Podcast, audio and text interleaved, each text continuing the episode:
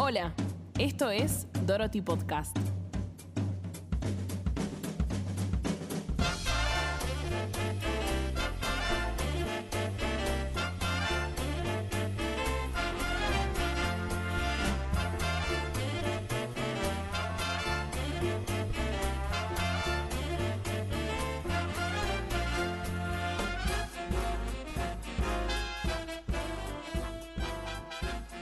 Bienvenidos a un nuevo capítulo de Dorothy Podcast y hoy tengo el lujo de presentar a un invitado que lo adoro desde el momento en que lo conocí. Y voy a contar cómo lo conocí, que fue yo cuando estaba estudiando producción tenía que hacer como si fuese mi trabajo final. Y como en su momento estaba estudiando con Juan Pablo Yapira, un gran compositor que tenemos acá en Argentina, decidí hacer una obra de él que se llama Caso de éxito para hacer caso de éxito yo necesitaba leer la obra, escuchar la música, verla, todo. y por eso me dijo Juan Pablo que le hable a Ignacio Olivera, que él me iba a poder dar el texto, darme su opinión, que son cosas que yo necesitaba para poder aprobar mi materia de producción, básicamente. Así que así lo conocí a través de Facebook muy aburrido todo. Y lo vi por primera vez cuando estrenaron Mamá está más chiquita. Gran obra que amo, soy fan, la vi seis veces. Hay gente que me supera, lo sé, pero bueno, yo la vi seis veces. Así que por favor, un gran aplauso de nada, Gonianita y mío para nada, Nacho Olivera. Bienvenida a la Argentina, Nacho Olivera. Hola. Bienvenido. Gracias. Ay, qué gracioso. Ahora me acordé cómo nos conocimos, claro. Cuando una loca te habló en Facebook. Cuando Yo tipo... el spam, el spam. ¿Qué? El ¿Qué spam?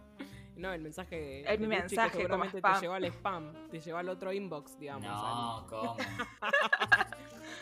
Una loca me está acosando por Facebook. ¿Quién será? ah, alumna de Juan Pablo Shapira.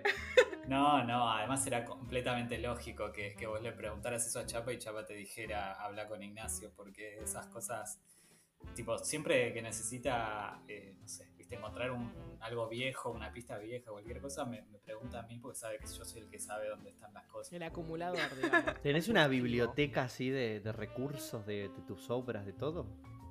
Eh, a ver, no sé, tengo carpetas en la computadora como cualquier persona. a Chapa ese nivel de organización le parece ya un montón. Él siempre me alaba por la organización y para mí es como, bueno, no sé, tipo, sé dónde guardé las cosas nada más. Muy bien. bueno. bueno. sí, es verdad, Luchi, así fue, tenés razón. Sí, así nos conocimos. Y bueno, igual te vi por primera vez en Mamá está más chiquita, lo cual pasó un tiempo, pero también me acuerdo de ese encuentro que yo, hola, soy Luciana Lippi. Y vos, ¡ay! Hola. Sí, Otra sí, vez. sí, Y vuelta la, loca de Facebook, bloquear, bloquear. Bueno, pensá que a los chicos estuvimos todo el año con clases y todavía no los vi, creo. Todavía sos claro. una voz. vimos a la sos una imagen. Es verdad. Ahora sos una voz, venís en otra forma. Como que te evolucionaste como un Pokémon. Como que claro, claro. Todavía no llegué a. No llegué a hacer un cuerpo en 3D, pero bueno. Claro, sos, sos etéreo, viste, como que no sé, no sabemos bien dónde estás. Pero estás. Igual creo que eso es lo loco de la pandemia, ¿no? Porque Anita y yo tampoco nos conocemos y acá estamos haciendo un podcast. sí, sí, sí, Hello, darling. no todos nos conocemos del todo en este podcast. Sí. Es verdad. Pero tengo que decir que este podcast existe Gracias. por culpa de Nacho. En Exactamente, sí. ¿En serio? Ah, soy un genio. Sí. Es como sos el celestino de nuestra relación. Sos como el, el casamentero. Si Nacho no me hubiese mandado la info de sus cursos, no hubiese conocido a Anita y no le hubiésemos dicho a, Luchi de hacer el podcast. Exacto, todo unido. Somos gente que está unida, tenemos una relación. Nació de, de ti. Nacho es nuestro padrino. Del, spam, del spam que me mandaba Nacho a mí. Pero igual no sé de dónde saqué tu mail, Gonza, eso tampoco. Igual no sé si estas cosas le importan al público, pero perdón. Le importa, el público se renueva, como Nunca se sabe. Porque yo te, yo me quería anotar en tu primer taller de, dramaturgia. Después se dio cuenta ahí que quedé era enganchado, ah. y no sé por qué no pude, y bueno, seguimos así como en contacto de spam. Contacto Claro, bueno, me encanta, me encanta hacer la, eh, el huevo que une esta tarta. ¿Cómo se nota buena, que dramaturgo? Mirá la imagen que nos dio. Ay, sí, tremendo. Bueno. Bueno, hoy vamos a hablar de eso un poco, de la escritura en el teatro musical, que creo que él sabe un poquito de esto, Un ¿no? poco nomás. Muy un poco. Muy poco. No, poco. medio pelo, Nacho. Como... Medio pelo. Claro, Sonsos. es el pelo que en la tapa del huevo. Ah. Ay, qué horror. Soy otra imagen, otra imagen de hermosa. Y Nacho, una. Uy, dale, empezamos. No, no, Dale, no, dale, quería dale. Sos la saber. fan número Dale, uno. la. Fan. Bueno, déjenme, déjenme. Nacho, ¿cómo empezaste a escribir? Me gustaría Yo saber. preguntarle lo mismo. Eh, ¿Cómo empecé a escribir? Bueno, primero que nada, eh, cuando era muy chiquito, eh, eh, siempre en el colegio, viste que te hacen escribir cuentos, como te hacen escribir, bueno, ahora con esto que leyeron, hagan un cuento del gusanito, Mm. que no sé. Bueno, nada, hacía eso como todos de tarea, pero bueno, a mí me re gustaba hacer eso y además tenía unas maestras que eh, siempre como que eh, me festejaban mucho eso. Eh, y entonces yo empecé a sentir que, que era re bueno en eso, no sé, me sentía re contento con eso, la maestra me ponía sellitos, leía en voz alta, un, un plomo el pibe, pobre padre. Estrellita dorada era. Lo leían ahí tipo en voz alta y todos mis compañeros como, bueno, ¿qué me importa?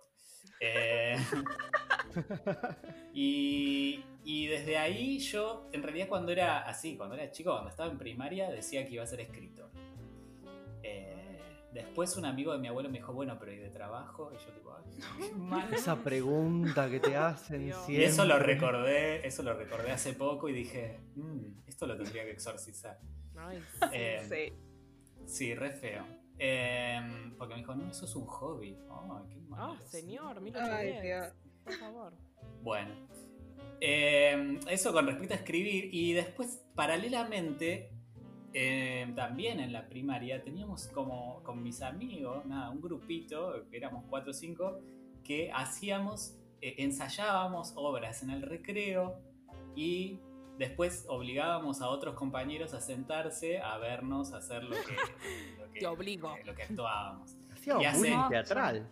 Hace unos días encontré, eso después les voy a mandar la foto porque es muy lindo.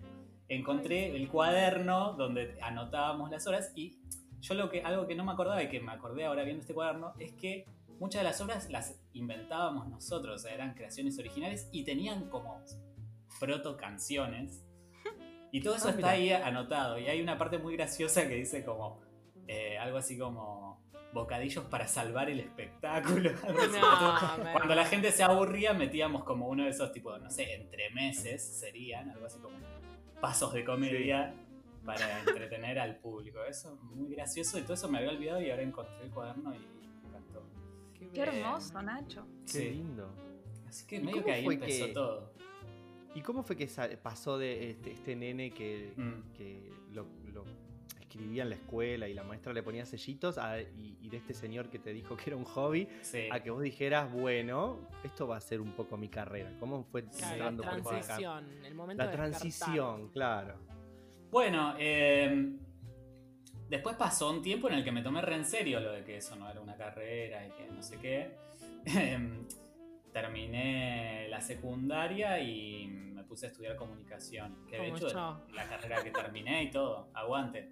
Me bueno, un caso, año, de- me un caso de éxito, para quien no la vio, trata de eso. Un poco de Comunicación. Le dedicamos una, una canción a la carrera. Hermoso. Eh, pero bueno, paralelamente también ahí en, las, en, en secundaria también teníamos otro grupo donde hacíamos obras, eh, a eran como un- unos eventos a beneficio de una escuela rural que, que el grupo era padrino de esa escuela, digamos. Y entonces eh, el evento, eh, bueno, podríamos haber hecho una rifa o una kermés, no sé qué, no, pero hacíamos obras de teatro. Y entonces ahí yo hacía un poco de muchas cosas. Eso estuvo buenísimo para mí. Era re, re, re, re amateur, pero como, como hacíamos todos nosotros, y éramos chicos de, no sé, 16 años, entonces como que aprendí a hacer un montón de cosas, nada, a la, a la fuerza, no sé, como a, Sí, a sí. actuar, a dirigir, a... Y una de las cosas que hacíamos era adaptar obras para que tuvieran, no sé, la cantidad de personajes que necesitábamos, la cantidad de, no sé, de- si había recursos que no teníamos, bueno, simplificar. Y uno de los años hicimos una obra completamente original. Y ahí fue, eso fue lo primero que escribí con Juan Pablo Shapira. Eh, La, la que apareció dios. en tu vida. como los dioses. dios. La de los dioses. Me muero. Vimos. Sí, Sí, como vimos los dioses. Vimos algunas cosas. Muy buenas. Qué lindo. Todo eso paralelo, nada, la secundaria, después ya los primeros años de la carrera. Después terminé la carrera de comunicación y cuando, o sea, acá, perdón que di una vuelta, ¿no? Pero como que acá llego a la parte donde respondo lo que ustedes dicen, cuando empecé a pensar que en serio eh, podía hacer algo que podía hacer bien profesionalmente, digamos. Eh, cuando quedamos en la Bienal Arte Joven 2015 con el proyecto de caso de éxito. Ah, Eh, mirá. Ahí quedamos seleccionados para desarrollar la obra eh, junto con otras 10, otros 10 proyectos de obra, ¿no? En un taller muy lindo que hace la Bienal cada dos años de escritura de teatro musical. Em, su- el año, o sea, este año que empieza 2021 debería ser la otra Bienal. Yo no sé qué va a pasar y todo eso, pero Bueno, hasta Vamos. ahora se vino haciendo cada dos años. bueno Eh, y ahí- mejor libro, ¿no? Sí, sí, eso fue re lindo. Nos nominaron a los premios Hugo.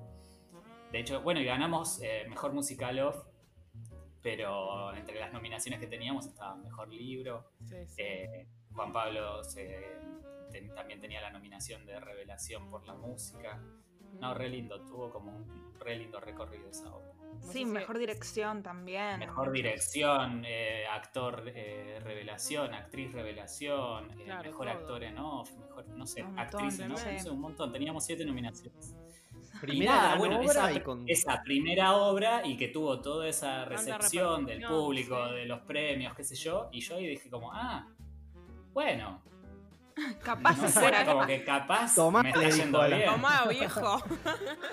Mal, lo iba a buscar al señor que puedo no sé ni, dónde vive.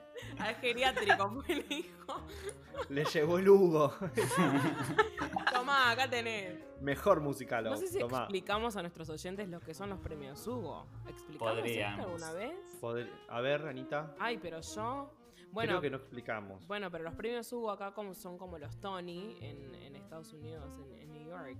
Son nuestros Mm. premios. eh, en realidad es eh, a- de teatro musical y de, bueno, también concert. concert Sí, café concert y. Tienen otras hall. categorías, sí. Sí, ¿no? que tienen el nombre de Hugo justamente por Hugo Midón, un gran referente del teatro musical acá en Argentina. Exactamente. Exactamente. Bueno, ahí está, explicado. Y Nacho, ¿cómo fue la experiencia de la Bienal? Una vez que te anotaste y todo eso. Eh, ¿Cómo- lo vivieron? Eh, a mí me cambió. O sea, para mí fue re fuerte. Me cambió la. Y sí, y sí. O sea. Nosotros hicimos dos veces ese proceso porque estuvimos primero con Caso de Éxito en 2015, eh, donde hicimos todo el taller, terminamos la obra y todo, y el- la dinámica de la Bienal es que eh, 10 proyectos están seleccionados para digamos, eh, hacer ese taller de escritura eh, y de composición. Cuando termine el taller, las obras que están terminadas pueden concursar para eh, recibir eh, un premio que es eh, dinero para la producción y el estreno, Claro. digamos, en el Festival de la Bienal. Entonces, de esas obras, de esas 10 obras, una se iba a estrenar en el Festival de la Bienal con el apoyo de la Bienal. Bueno, esa obra fue Los Monstruos. Tremenda Mm, obra también. Sí, Tremenda sí, obra. Eh, Hermosa. Sí, la verdad que sí. Así que nada, eso también re lindo, como acompañamos el proceso de esa obra, de, Mm. de la desgracia que se llamaba La Tu Tesis. Eh, y después se estrenó bastante después, pero digo, ahí ya le estaban escribiendo y estaban en esa bienal. Em, Grandes obras salieron. Sí, nada, así que nada, imagínate, yo, o sea, yo como que estaba ahí como, bueno, no sé si tipo, esto que hago lo hago en serio o no, y de repente como que estaba sentado ahí con toda esa gente que lo estaba haciendo en serio, que estaba escribiendo en serio, que no sé qué, y yo dije, ah, bueno, como estoy en este lugar. Los demás nos decían también, ay, qué bueno, o sea, como que yo primero dije, che, ¿dónde me metí? Como que seguro lo mío no va a estar a la altura. Claro, Y después nada, como bueno, che, está bueno, la- los- no sé, todos nos decían que estaba bueno. Y nada, para mí ahí fue sentir que, que, che, que, que podía ir en serio. Me acuerdo de una vez le pregunté esto, ni, ni se debe acordar, le- como que estábamos ahí y en una de las primeras de charlas tipo informales le pregunto a Emi Dionisi, a Emiliano Dionisi, el autor de Los Sí. Monstruos. Eh, bueno, no sé, nada, viste, charlas como para conocer. Bueno, ¿y vos de qué trabajás? ¿Cómo de qué trabajo? Claro, no sé, además de escribir. Eh, además del teatro. Mm, no, no, me dedico a eso. Como un momento el diablo viste a la moda, ¿viste? Ah, no reconoce los cinturones. Ay, sí, sí, sí. Yo digo, ah, listo, hay gente que se dedica a esto y está escribiendo esto y yo estoy acá al lado, me siento un, tipo un impostor. Igual me parece hermoso que haya nacido del juego, por así decirlo, ¿no? Sí, y que de la nada, digo, no perder eso, que no se pierde sí, sí, ese disfrute. Mal. Eso es re importante, como no tomárselo nunca demasiado en serio. o sea, sí, pero no del éxito. Del tip de Nacho para autores, no se lo tomen demasiado en serio. claro, ¿viste? es como ¿eh? un balance entre tómenselo en serio y no se lo tomen tan porque todo el mundo quiere que las cosas salgan perfectas, mm, como, o que, viste, que no sea un proceso, sino que sea expeditivo, como listo, ya está, listo, pum, pam. No, para mí hay muchas cosas que, que sirven en el, en el laboratorio, ¿no? Como en el crear todo ahí, que esté todo tan latente y cambiar cosas y ver que funciona y que no. Es que si no te das esa libertad, viste, lo que puede salir es muy... Eh, todo el tiempo va a ser como muy moderado, muy cuidado, mm. muy temeroso y justo eso en arte no es lo que No, exacto. claro. Es un problema. Pero voy a hacer una pregunta porque creo que acá soy la única que no escribe. Ah, Yo no escribo para nada, digo, sumo algún poemita por ahí que cada tanto me surge, pero no mucho más. La vamos a hacer escribir a, Luchi, ¿quieren? Te anotará sí, por favor. mm, duda. Mm. Eh, pero bueno, sé que Gon sí escribe bastante y ahora Anita también escribió en el taller.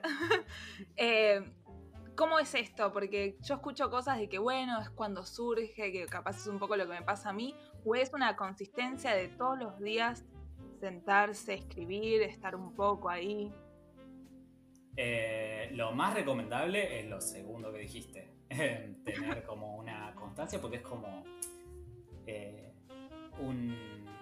una gimnasia también, y hay algo muy de la hoja en blanco y del, no sé, viste, de ir dejando dejándolo pasar, que cada vez como que te genera más una inercia y un miedo más grande de, bueno, a ver cuando me siente que va a aparecer, ¿no?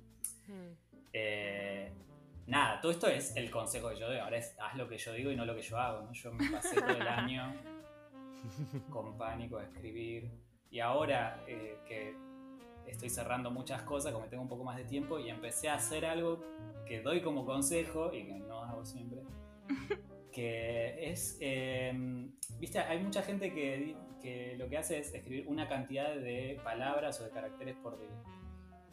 Em, yo lo cambié un poco y lo que hago es decirme, bueno, eh, yo le voy a dedicar hoy, o sea, una hora y mañana una hora y pasado una... De, no sé, entonces me levanto y digo, bueno, a ver, no sé, de 9 a 10 voy a escribir algo y está bueno, me da menos miedo que obligarme a una cantidad de caracteres que no sé cuánto voy a tardar. Y lo importante es que, nada, me estoy dando cuenta que, que esta semana, por ejemplo, que estuve así, y cada vez que me siento, bueno, escribo un poquito, pero fluye mucho más fácil porque todos los días estoy en contacto con ese material que estoy escribiendo. Sí, y, qué lindo. Y sí, es mucho, es mucho mejor eso. O sea, cuando perdés el contacto te empieza a dar más, más miedo. ¿Qué te pasa cuando tenés un. Bueno, hace poquito Anita, Nacho y yo estuvimos en el Mundial de Escritura. decir eso también, sí. O cuando. sorry, voy a decir un disclaimer para la gente del Mundial de Escritura si está escuchando esto. Ya los pasé de spam porque no quiero recibir quién ganó, porque no ganamos, entonces estoy enojada. Listo, puedes proseguir con lo que vas a decir. Vamos a romper todo. no, pero. tipo 2 mil millones de equipos de todo el mundo, pero. Sí, pero ellos querían ganar. Estaba enojada ella. Le quería preguntar a Nacho cómo haces cuando, bueno, en el caso del Mundial de Escritura te piden una cantidad de caracteres o si mandas una obra a concurso que tiene que tener una extensión o ese tipo de cosas, cuando estás esclavo de los caracteres. Hmm. Qué problema, ¿no? Para mí no fue un problema. no, porque. Va, contale a la gente, Anita, lo que hiciste el primer día. voy, a contarlo porque, porque realmente me llevo la corona a la más boluda del mundo. Bueno, te voy a decir. Primero que me anoté en un mundial de escritura con grosos, con gente que para mí estaba muy elevada de lo que yo podría llegar a realmente concretar o escribir. Me, me sentía un pollito, tipo, mojado en la lluvia un charco enorme. Y bueno, llegó el día que el primer día del mundial, y dije, bueno, dale Ana, vos podés, vos podés hacerlo. Y veo que, nada, entendí mal la consigna que había que escribir 3.000 caracteres, ¿no? por, por día y yo pensé que eran palabras. Entonces, eh, el primer día yo empiezo a escribir, empiezo a escribir, y digo, che, no llego más, no llego más. Y Gonza en el grupo dice, listo, ya lo subí. Yo tipo, pará, flaco, hoy, no, claro, es que es Gonza, digo, no, es Gonza, claramente.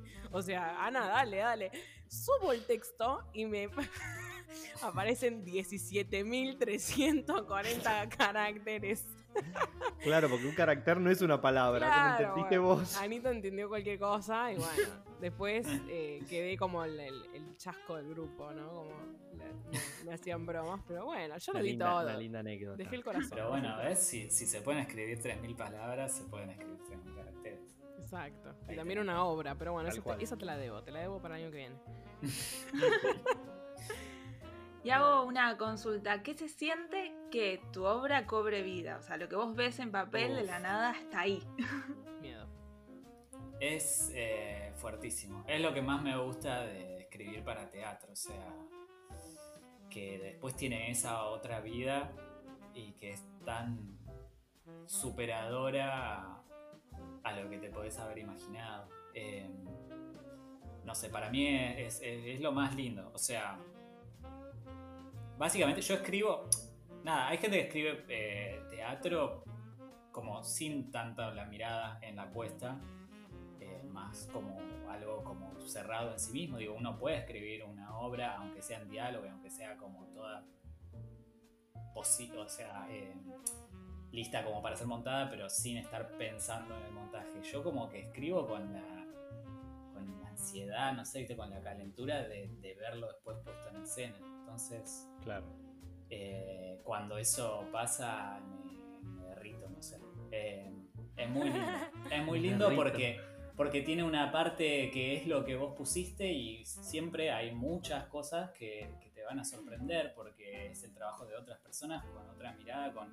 Nada, y además también cosas que, que uno puso como una indicación y, y como que es más o menos por acá, pero como que uno no pone todos los detalles y cómo se completan esos detalles con lo que van aportando actores, eh, director, eh, Eso que no sé, decís es, escenógrafo, todo eso es es interesante. Puedo ir a, a esta pregunta que creo que estaba en, en las preguntas. Eh, o en realidad lo que estamos hablando.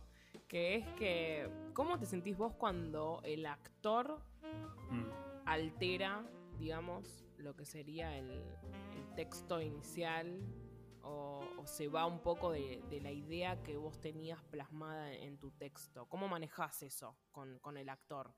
Siendo, sabiendo que vos sos el creativo y no sos el director, ¿no? Sí, sí, sí, sí, sí. Em, no tan bien como quisiera. Em, no, a ver. No, yo ya, ya descubrí que ya descubrí que, que igual tengo como. O sea, está bueno porque uno va conociendo sus procesos internos, entonces ya eh, sabes mejor cómo manejarlos. Em, yo me di cuenta que, bueno, primero que los cambios siempre me cuestan, en todo en la vida, o sea, en general. Pero eh, cuando algo no es como me lo imaginaba, siempre primero es como una resistencia. O sea, sie- siempre primero mi sensación es, ay no, pero esto está mal. Eh, no tiene que ser así. Pero después viene como el momento de, bueno, a ver, y a verlo así, o sea, ah, la verdad que está bueno, ah, funciona. Después viene un momento en general en que digo, ay, la verdad que está mucho mejor que lo que pensé originalmente. Entonces ya sé que como que tengo que dejar pasar, antes de decir algo, de, de querer cambiar algo, tengo que dejar pasar como ese primer momento de, de desesperación. Claro, pero es como, yo lo pienso y digo, ¿no? Como que la obra es como un bebé, ¿no? Como un Sí, hijo.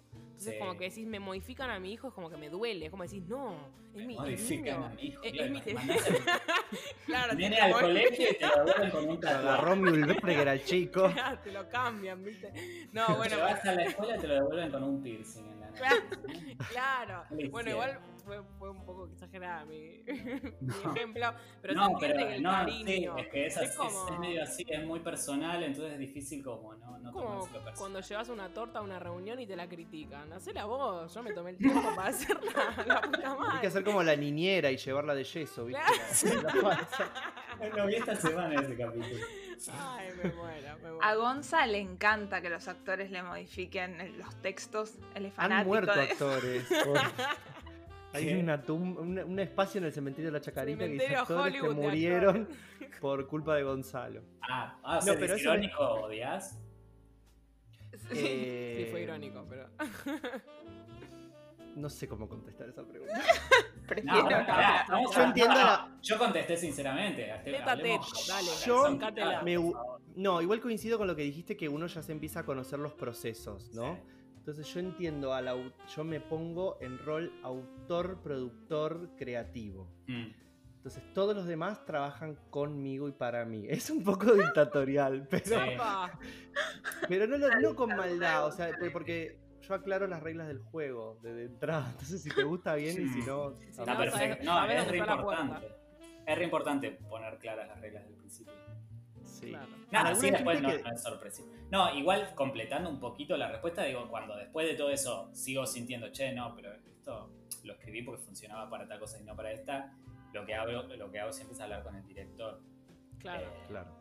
No hablo directo con los actores porque eso es como medio... Ay, La jerarquía, claro. Él le dice. No, está muy bien pero, igual. eh, y sí, pues si no, pobres actores también como que reciben una, una indicación de un lado, otra del otro. Sí, se sienten caso. Sí, sí. El Perfecto. director queda pasado por encima, nada, toma. Sí, sí. ¿Alguna, ¿Alguna Y- vez tuviste que decir no o te calentaste así y dices, bueno, paren? ¡No! Eh, sí, pero no me acuerdo ahora exacto. Sí, se acuerda, se acuerda y no quiere decir. No lo quiere contar. Igual puedes contar las No. cosas a medias acá. No, es una broma.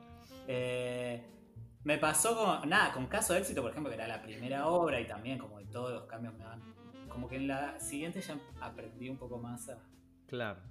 Bueno, yo, yo también, que, que era un, un infantil que hicimos muy re lindo, que me encanta, pero... Hoy amo. pero- La ay, fan de bueno. Nacho Olivera. Ay, qué bueno, sí, me había olvidado que la visto. Hashtag los fans. Bueno, y ahí también, como que en esa, en Mamá está más chiquita, como que empecé como a entender un poco más que, que cambiar podía ser bueno.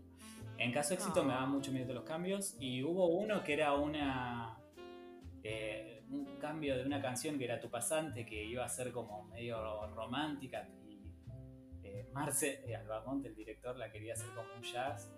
Y yo estaba re enojado como, no, no la van a cambiar. Y sí, la cambiaron y fue un jazz y, y funcionó mucho mejor así como, como jazz. Pero sí, me acuerdo que Mm. yo estaba seguro que, que no podíamos dar el brazo a torcer con eso, que no tenía nada que ver. Y no, sí, después tenía que ver.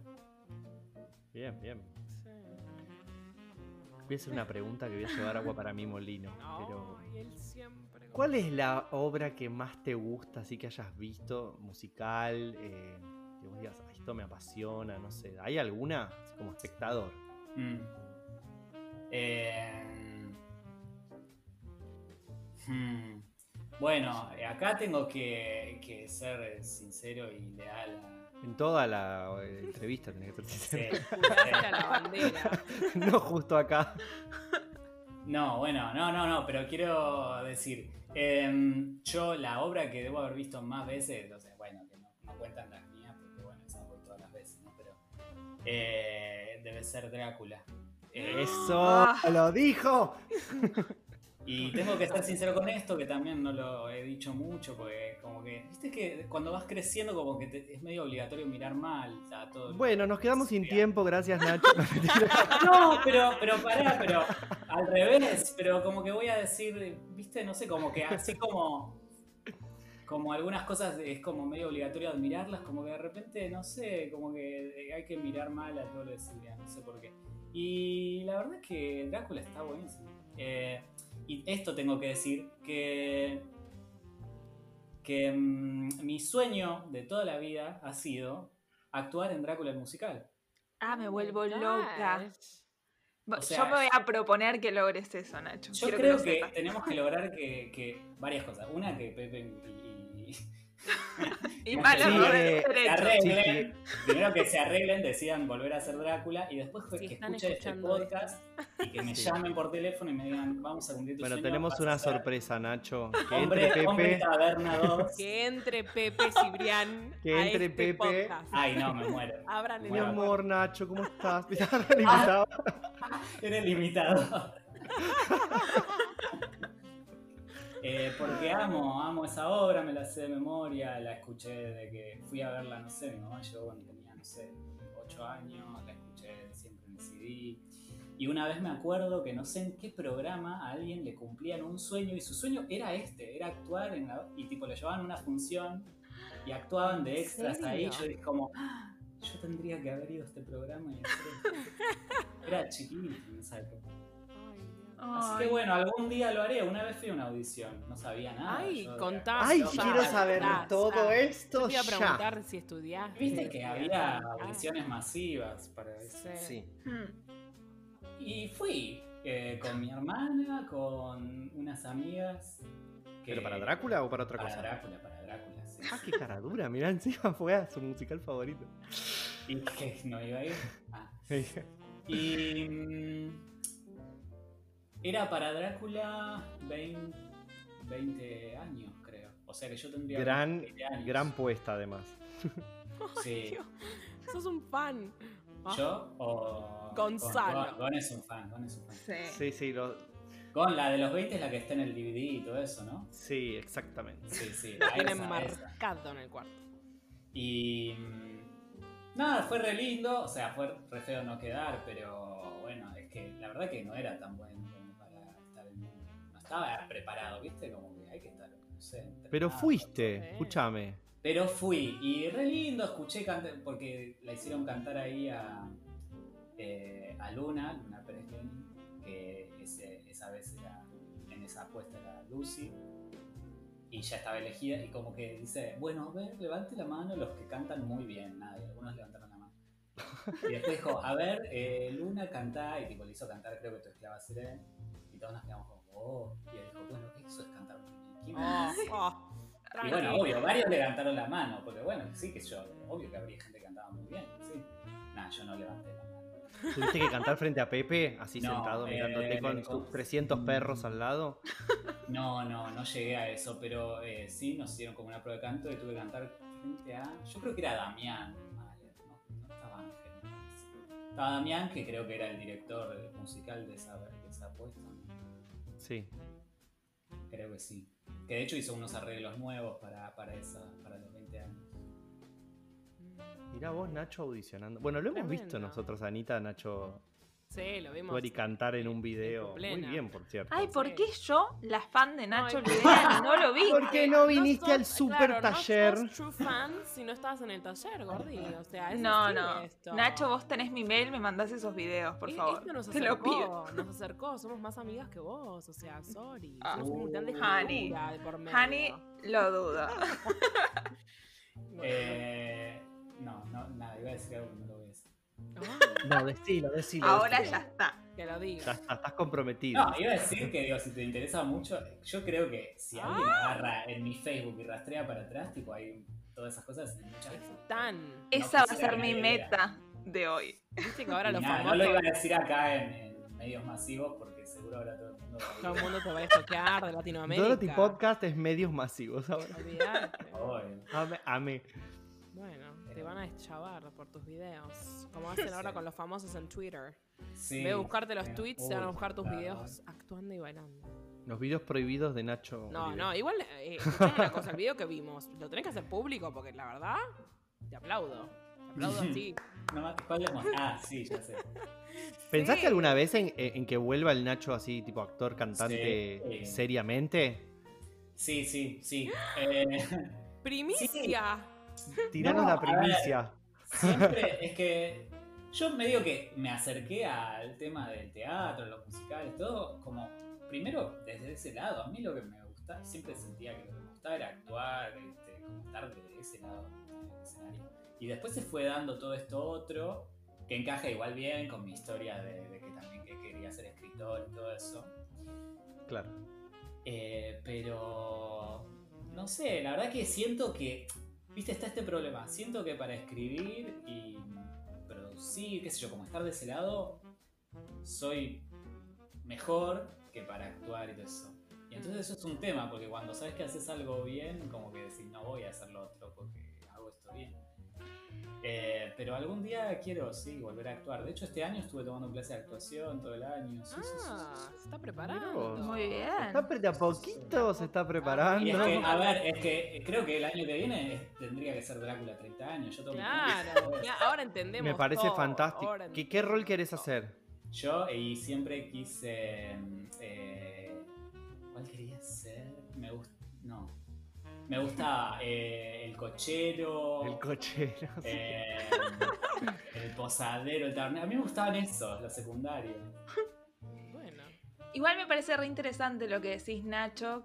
Eh, bueno, como persona que también está atrás, como productora o stage manager, es difícil pasar al escenario y también es difícil que el resto te asocie con eso, ¿no? Como Sí. yo que te conozco como dramaturgo, pensar Nacho actor es como, ¡apa! Ah, bueno, ¿qué onda esto? Y Sí. calculo que, nada, que con todas las personas que están en el back de escena les debe pasar lo mismo. Sí, y, y sí, y como que la gente piensa en, en vos de esa forma, pero lo bueno es que igual vas, cono- digo, vas conociendo un montón de gente que después entonces ya sabes también como a quienes empezarles a decir como, bueno, che, estoy queriendo actuar, no sé. Claro. No sé, Sí, me parece que igual, o sea, es más positivo que negativo, digamos, estar cerca, pero desde otro lugar. Sí. Para mí Sí. te recomplementa también todo lo que vos haces.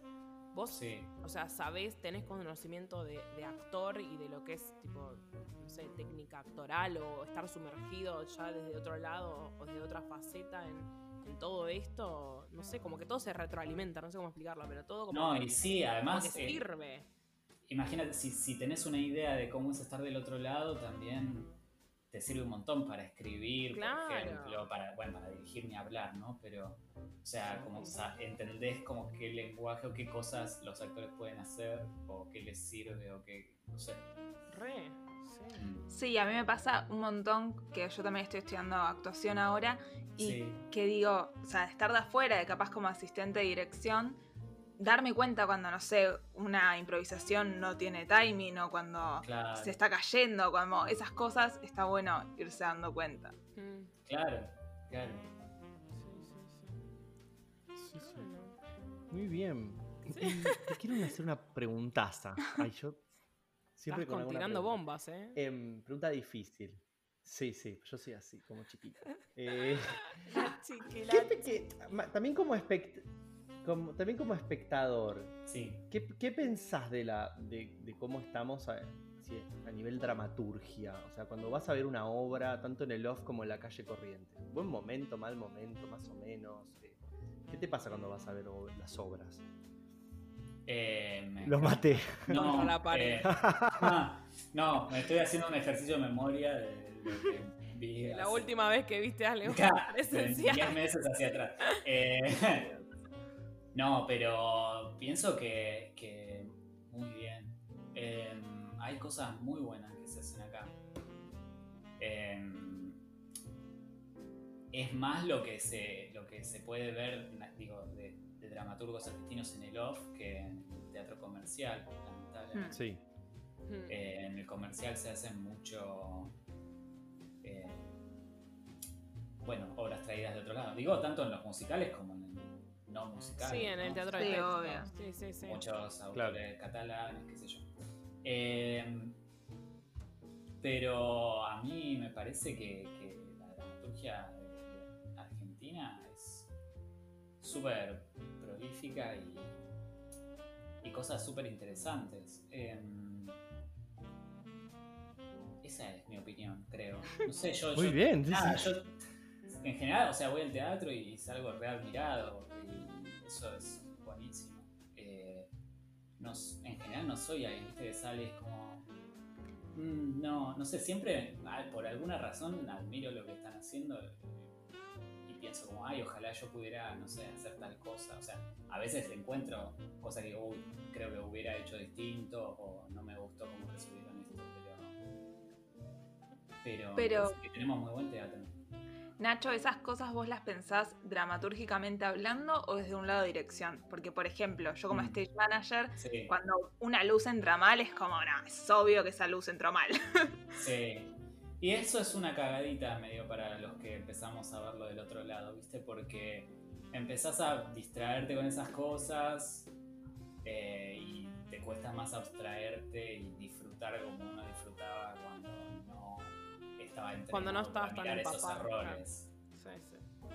Eh, pero bueno, siempre trato de decir, de, de- de abstraer, salvo que me digan, bueno, mira esta obra, tipo, venía a ver esta obra si me ayudas a cambiar lo que está mal, ¿no? Claro. Pero si no, trato como de meterme y, y no estar tan pendiente de, de lo técnico, digamos. pero sí, eh, sí, me doy cuenta que, que le presto atención a la dramaturgia y, y sobre todo que a veces hay cosas que, a, no sé, a mucha gente le parece buena y a mí me parece como más o menos y me doy cuenta que tal vez es porque yo como que le presto demasiada atención a eso ¿entendés?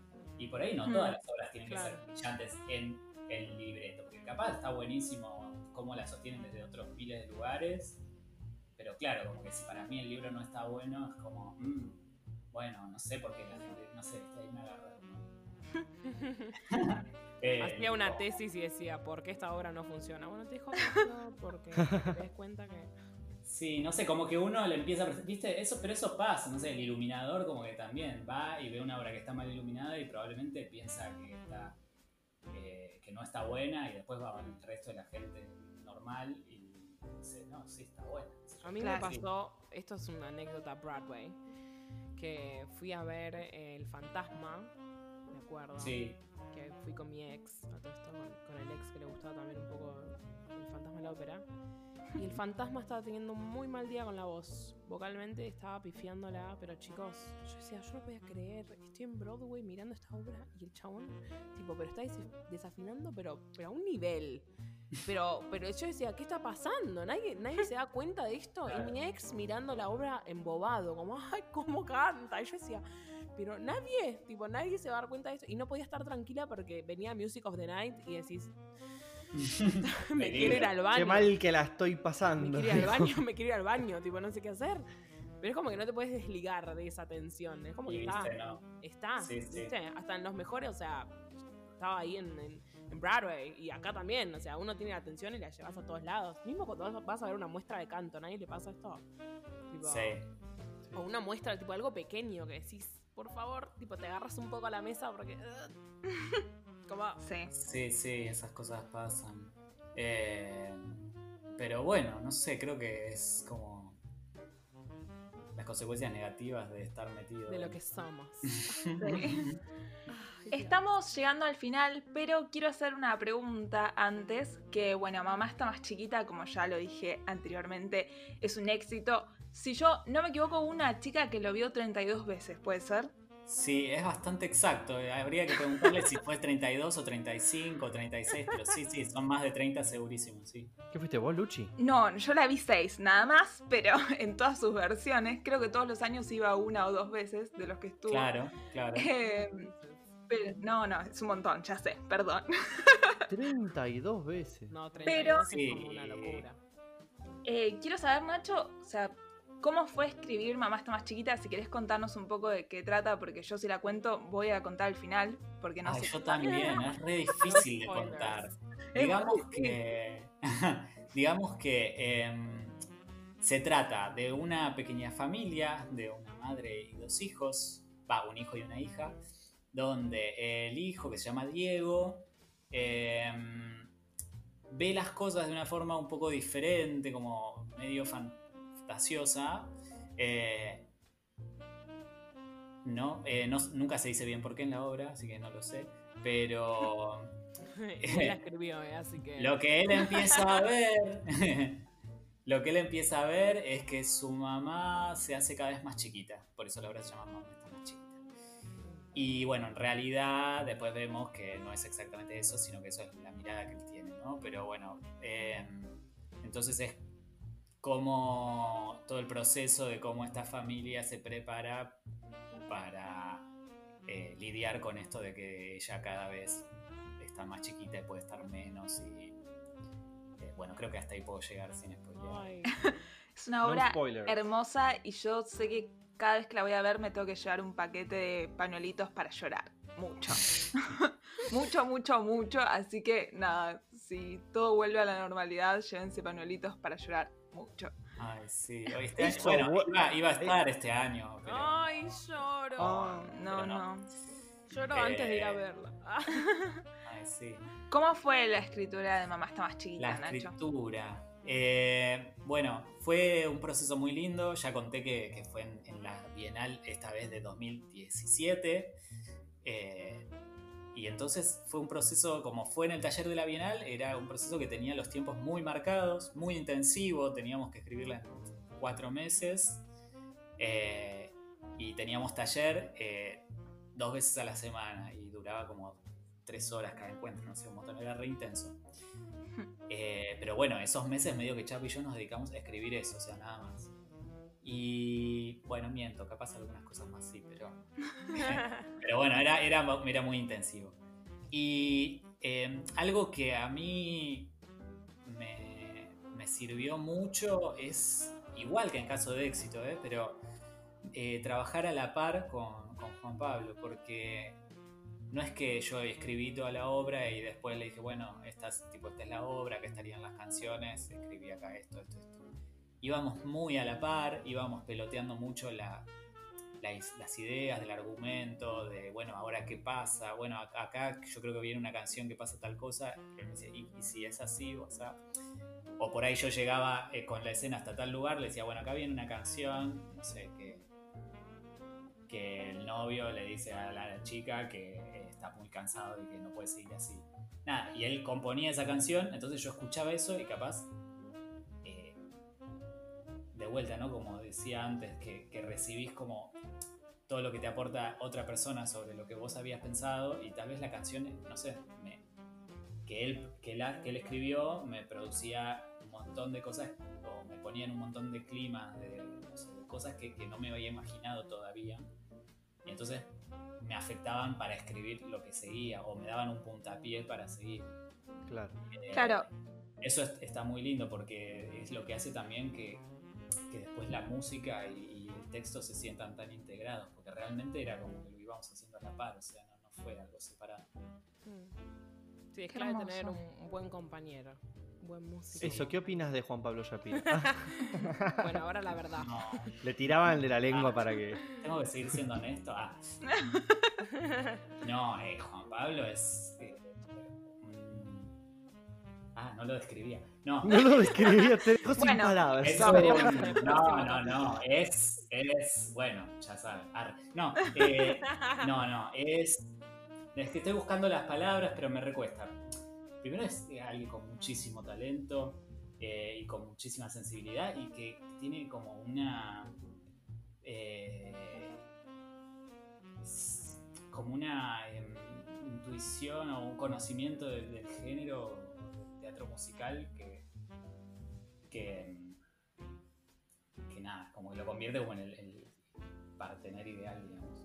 Eh, y después algo que me encanta es que tenemos una, también una afinidad muy grande en nuestros estilos, no sé, en lo que nos gusta contar, en cómo nos gusta contar las cosas, en los personajes que nos gusta armar. Entonces realmente es muy fácil trabajar con él para, eh, porque nos entendemos muy bien. Y eso fue un, para mí es como una gran, gran suerte que tuve de encontrar tan rápido, o sea, desde tan temprano, a alguien que, con quien nos entendiéramos tan bien. Así que nada,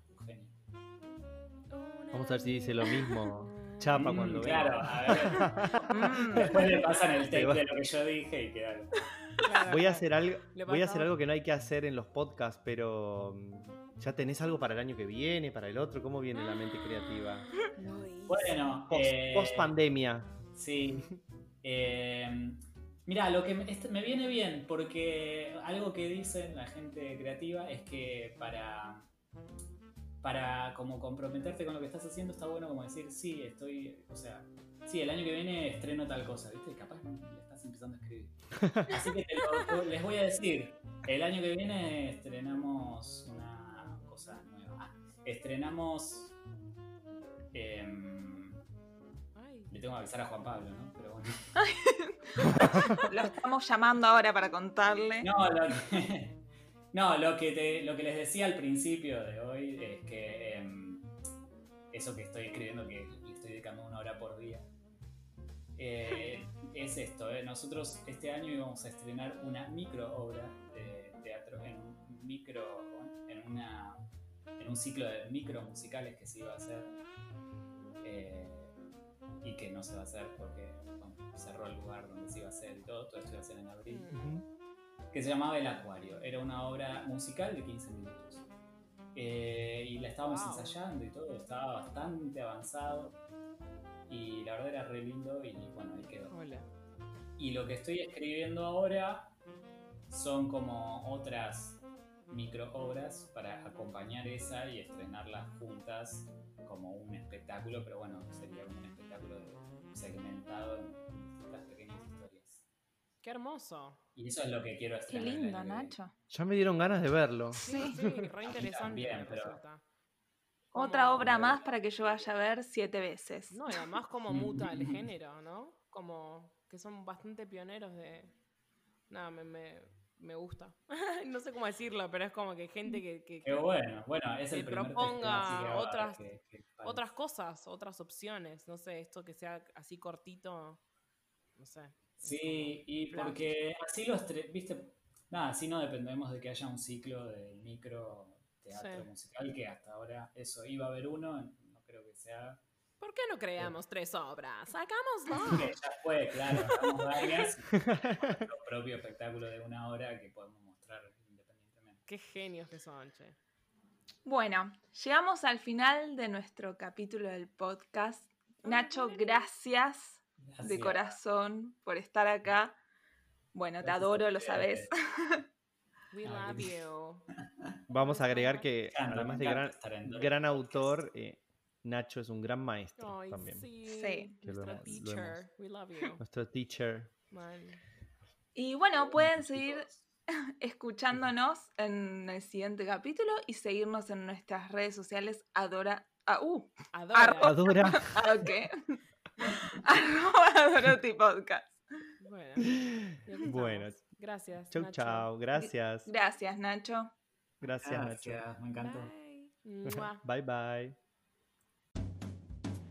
No, Toto, no estamos más en Kansas. Estamos escuchando Dorothy Podcast. Es así, llegó tu podcast favorito de teatro musical. Si quieres enterarte sobre nuestras novedades, seguinos en nuestro Instagram, arroba Dorothy Podcast. Te esperamos.